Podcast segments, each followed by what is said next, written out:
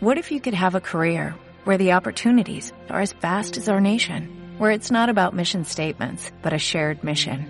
At U.S. Customs and Border Protection, we go beyond to protect more than borders, from ship to shore, air to ground, cities to local communities. CBP agents and officers are keeping people safe.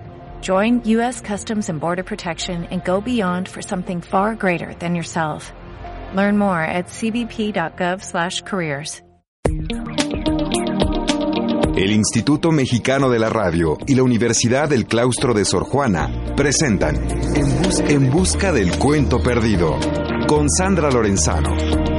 Escuchar para pensar, pensar para escribir.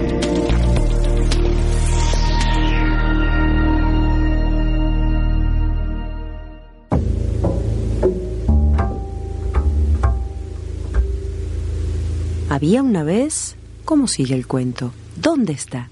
¿Dónde se ha escondido? Los invito a que me acompañen una vez más a encontrar ese cuento que cada uno tiene guardado muy dentro de sí. Aquí buscaremos los caminos que nos lleven a encontrarlo. Hola a todos, bienvenidas y bienvenidos a En Busca del Cuento Perdido, un programa que realizamos conjuntamente el Instituto Mexicano de la Radio y la Universidad del Claustro de Sor Juana. Gracias por acompañarnos en esta aventura de leer, escribir, soñar e imaginar juntos. En busca del cuento perdido. Se escucha a través de Horizonte 107.9 de FM en la Ciudad de México, en Radio Imer 540M en Comitán, Chiapas, en órbita 106.7 de FM en Ciudad Juárez, Chihuahua, en la popular 1350 AM de Cacahuatán, Chiapas, en Yucatán FM 92.9 en Mérida, Yucatán, y en el mundo entero por Radio México Internacional, una estación que se transmite por internet www.radiomexicointernacional.imer.gov.mx. También pueden escucharnos desde su computadora en www.horizonte.imer.gov.mx. Los teléfonos en cabina 5628 1736, 5628 1737 y Lada sin costo 01800 546 37. Correo electrónico en busca del cuento perdido arroba yahoo.com.mx. Twitter arroba Sandra Lorenzano. Facebook en busca del cuento perdido. Y recuerden que en el blog sandralorenzano.blogspot.com está el podcast con nuestros más de 130 programas para que puedan escucharlos cuando lo deseen. Allí simplemente tienen que entrar a la pestaña que tiene el título de programas. Como ya empezó el mes de agosto, les propongo que vayamos cerrando el verano, por lo menos literariamente hablando. ¿Qué les parece? Y elegido para que nos despidamos de esta época de calorcito, vacaciones y descanso, aunque sea en nuestra imaginación, ¿no? Incluso aquellos que no hemos tenido demasiados días para descansar, ¿a poco no sienten que se trabaja a otro ritmo en estos meses? Pues he elegido, les decía, uno de los fragmentos del bellísimo libro de Ray Bradbury llamado El vino del estío. ¿Lo conocen? Seguramente recuerdan al autor porque le dedicamos un programa completo cuando murió en junio del año pasado, de 2012. Bradbury es un escritor entrañable, rey de la más lírica literatura de ciencia ficción, aunque a él la verdad no le gustaba demasiado que lo etiquetaran en el género. Prefería que lo consideraran un escritor de fantasía, juguetón, político en el mejor sentido, en el de la crítica de una sociedad que no cuida ni respeta a su gente y sobre todo comprometido con una indiscutible ética de la escritura. Había nacido en Illinois en 1920, donde se formó leyendo cómics y literatura popular. Gracias a Dios tomé mi propio camino, decía, y no el que mucha gente me decía que tomara. A los 12 años descubrí que podía vivir para siempre como se lo había dicho un mago en un espectáculo de circo al que fue de pequeño, si me convertía en escritor. Escribió su primera historia en una máquina de escribir de juguete y desde entonces, decía él mismo, nunca dejé de escribir. Seguía así su propia consigna, ama lo que haces y haz lo que amas. No escuches a nadie que te diga, no lo hagas. Haz lo que quieras. Como un niño imagina lo que quieres y construyelo. Haz lo que quieras. Pero la imaginación debe ser el centro de tu vida. La fantasía debe estar en el centro de tu vida. Como por cuestiones económicas no pudo ir a la universidad, decidió formarse por medio de la lectura, convirtiéndose en un huésped casi permanente de las bibliotecas. Sus obras más conocidas son seguramente Crónicas Marcianas y la novela Fahrenheit 451. Sobre el primero de estos libros escribió Jorge Luis Borges en el prólogo a la edición en español. ¿Qué ha hecho este hombre de Illinois, me pregunto, al cerrar las páginas de su libro, para que episodios de la conquista de otro planeta me llenen de terror y de soledad? Fahrenheit 451 fue la elegida por el propio Bradbury como epitafio para su lápida. Allí dice sencillamente, Ray Bradbury, autor de Fahrenheit 451. Sobre esta fábula moral, cuyo título hace referencia a la temperatura a la que se quema el papel de los libros, el equivalente a 233 grados centígrados, Bradbury contaba, a veces ya no es necesario para el poder quemar libros. Basta con que la gente deje de leerlos. Escribió esta novela y muchos de sus relatos en el sótano de la Universidad de California en Los Ángeles, donde le rentaban una máquina de escribir a 10 centavos la hora.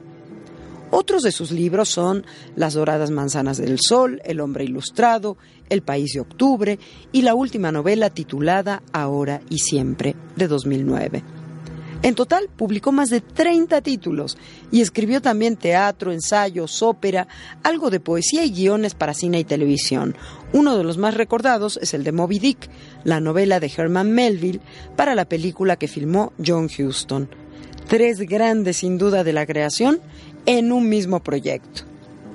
Pues de Ray Bradbury leemos un fragmento del Vino del Estío, un libro en el que se cuentan las vacaciones de verano de Douglas Spaulding, de 12 años, junto con su hermano Tom, en la ciudad ficticia Greentown, justamente de Illinois, en 1928. Douglas, el niño protagonista, lo observa todo. El verano le otorga la posibilidad de vivir lo cotidiano como si se tratara de algo fantástico, mezclando realidad con ciencia ficción en una suerte de falsa autobiografía del autor. Douglas Spaulding observa, escucha y saborea las sorpresas rituales de un verano especial. El descubrimiento de la vida y la muerte, el último tranvía, la limpieza de las alfombras, la aparición de las hamacas en los porches, la cosecha del vino del estío, pero también máquinas extraordinarias y magia y misterios.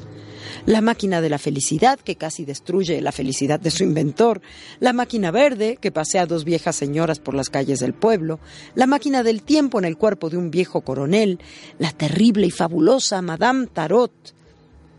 La novela fue publicada en 1957. En 2006, Bradbury publicó una continuación titulada El verano de la despedida. Fíjense que la repercusión de su obra ha sido tan grande que en 1971 los astronautas de la misión Apolo 15 nombraron un cráter de la Luna cráter Dandelion en honor a esta novela. Vamos entonces con uno de los fragmentos de este libro que en realidad está formado por diversos relatos y que se llama en inglés Dandelion Wine y que habla justamente sobre el vino, sobre el licor, que se hace a partir de la planta conocida como diente de león. Ese es el significado de la palabra dandelion. A ver qué les parece. Las palabras sabían a verano el vino era verano encerrado y taponado. Y ahora que Douglas sabía, realmente sabía que estaba vivo y se movía en el mundo para verlo y tocarlo. Convenía que algo de este nuevo conocimiento, algo de este especial día de vendimia, fuera apartado y sellado y abierto luego un día de enero, cuando nevara rápidamente y el sol estuviese oculto desde semanas o meses atrás. Y el milagro, en parte olvidado, necesitará renovarse Sería aquel un verano de insospechables maravillas, y Douglas quería que lo conservaran y ordeñaran. En cualquier momento bajaría de puntillas a ese húmedo crepúsculo y acercaría las puntas de los dedos. Y allí, hilera sobre hilera, con el color suave de las flores que se abren a la mañana, con la luz del sol de junio tras una débil película de polvo, estaría el vino. Y al mirar el día invernal a través de la botella, la nieve se fundiría en pastos, en los árboles vivirían otra vez pájaros, hojas y capullos, como un continente de mariposas que se alzara al viento y el cielo acerado sería azul. Ten el estío en la mano. Sírvete un poco de estío, un vasito nada más, por supuesto. Un sorbito para niños. Cambia la estación en tus venas llevándote el vaso a los labios y empinando el estío. Listo. Ahora, el barril de lluvia. Nada podía reemplazar esas aguas puras, convocadas en lagos lejanos y dulces campos de hierbas cubiertas de rocío en la mañana temprana. Aguas alzadas al cielo, llevadas como ropa lavada a lo largo de mil kilómetros, cepilladas con el viento, electrificadas con altos voltajes y condensadas en un aire frío. Aguas que caen en lluvias y traen el cielo en sus cristales. Con algo del viento del este y del oeste y del viento del norte y del sur, el agua se hace lluvia y la lluvia, en la hora de los ritos, se hace vino. Douglas corrió con el cucharón, lo hundió en el tonel de agua de lluvia. Allá vamos, el agua era seda en la cuchara, seda clara, débilmente azul, dulcificaba los labios, la garganta, el corazón. Había que llevarla en cucharones y baldes al sótano y allí se volcaría en avenidas, en corrientes montañosas sobre la florida cosecha.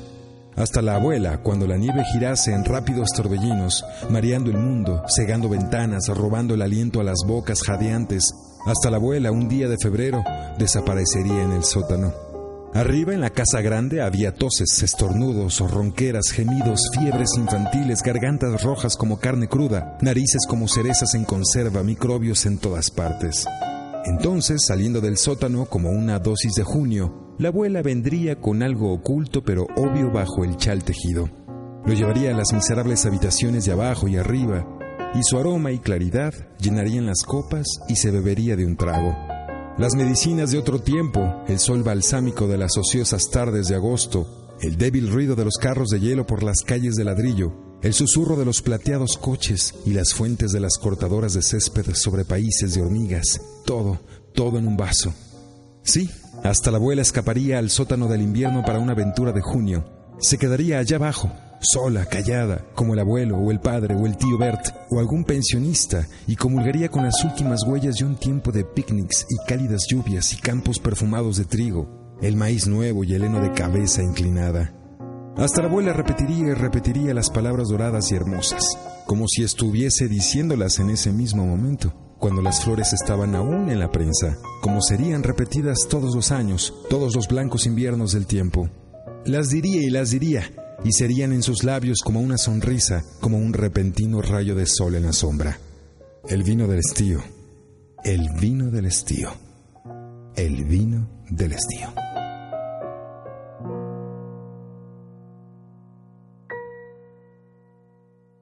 Qué hermoso relato, ¿verdad? Este de del vino del estío de Ray Bradbury. Mil gracias a Enrique Gil por haber hecho esta lectura. Y si están de acuerdo, nos vamos en este momento a un corte y nos escuchamos al ratito. Entre los muros del siglo XVII, la educación del siglo XXI. Nuestro país y el mundo necesitan abogados que puedan pensar, investigar y actuar de manera diferente. La Universidad del Claustro de Sor Juana presenta una licenciatura en Derecho que es una nueva mirada al sistema jurídico de México y al entorno internacional. Conócenos en elclaustro.edu.mx. Universidad del Claustro de Sor Juana. Saber para valorar, valorar para elegir.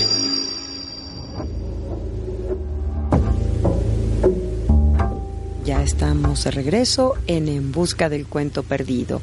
Soy Sandra Lorenzano y estamos transmitiendo este programa que hacemos juntos el Instituto Mexicano de la Radio y la Universidad del Claustro de Sor Juana. Y por si tienen ganas de seguir leyendo al entrañable Ray Bradbury, tenemos tres libros suyos para regalar.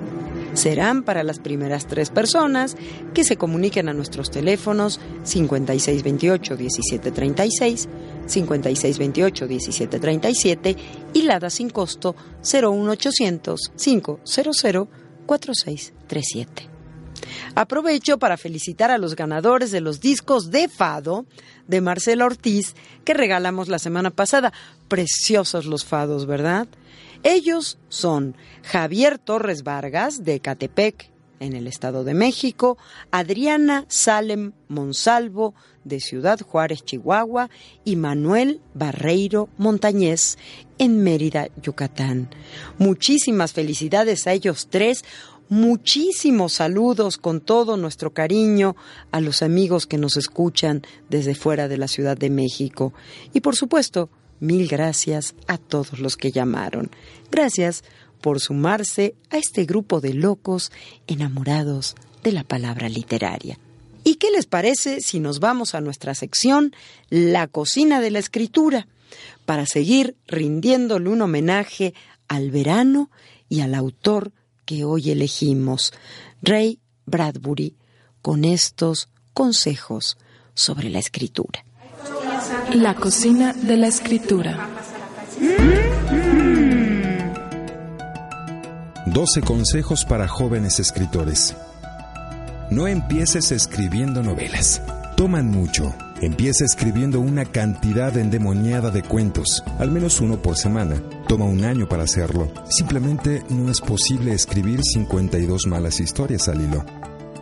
Puedes armarlos pero no reemplazarlos. Ten esto en mente cuando inevitablemente intentes, consciente o inconscientemente, imitar a tus escritores favoritos. Examina la calidad de los cuentos. Lee autores como Roald Dahl o Guy de Maupassant o los menos conocidos, Nigel Kneale y John Collier. Ocupa tu mente. Nada como las lecturas nocturnas. Lee un cuento, un poema, lee ensayos. Los ensayos pueden ser de una diversidad de campos, incluyendo arqueología, zoología, biología, filosofía, política y literatura. Al final de mil noches, Dios, estarás lleno de cosas. Deshazte de los amigos que no creen en ti. ¿Se burlan de tus ambiciones de escritor? La sugerencia es que los despidas sin retraso.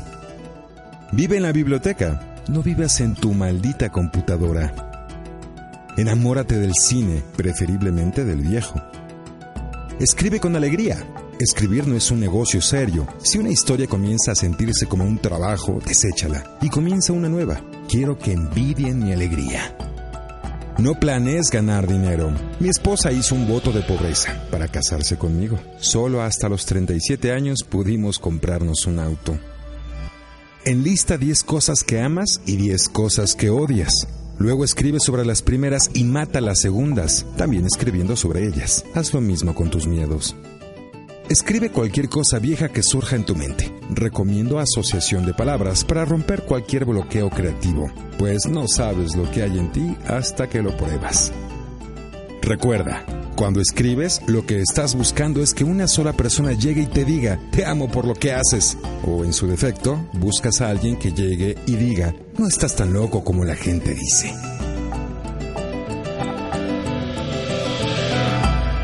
Antes de despedirme, quisiera agradecerles a nuestros dos productores estrella, Enrique Gil de Limer, quien acaba de leernos los consejos de Ray Bradbury, y Carlos Prieto del claustro de Sor Juana.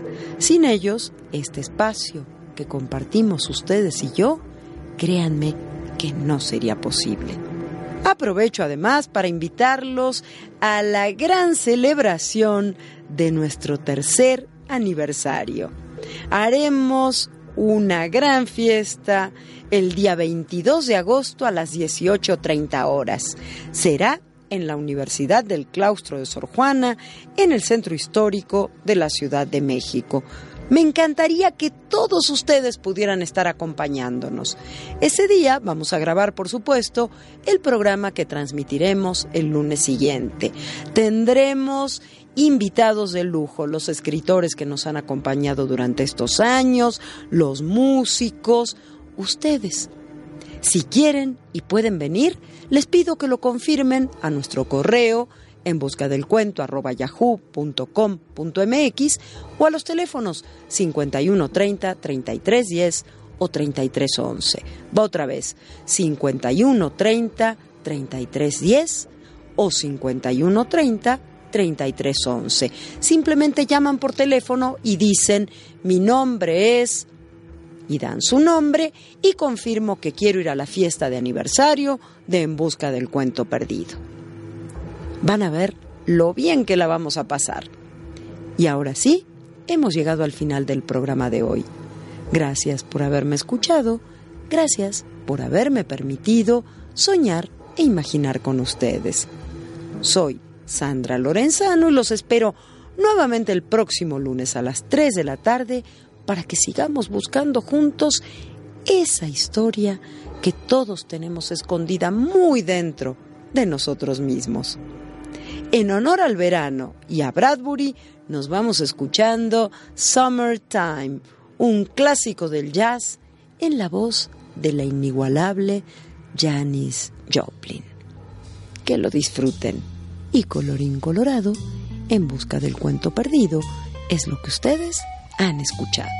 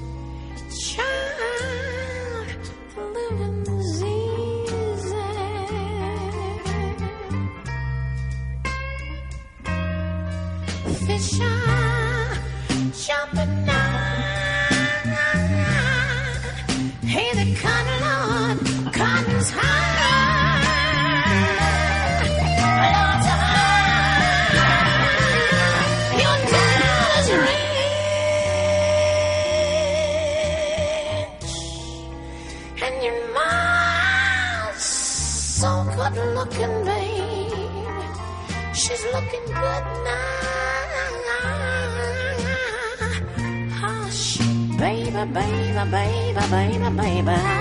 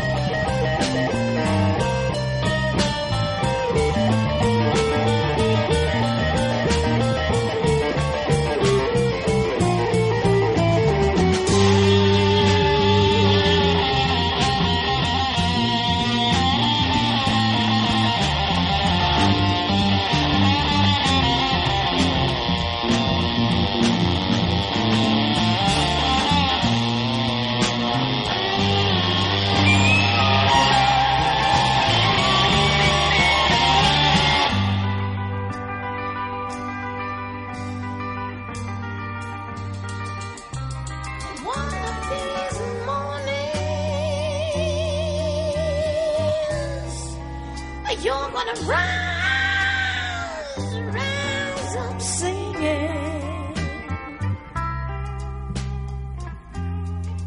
You're gonna.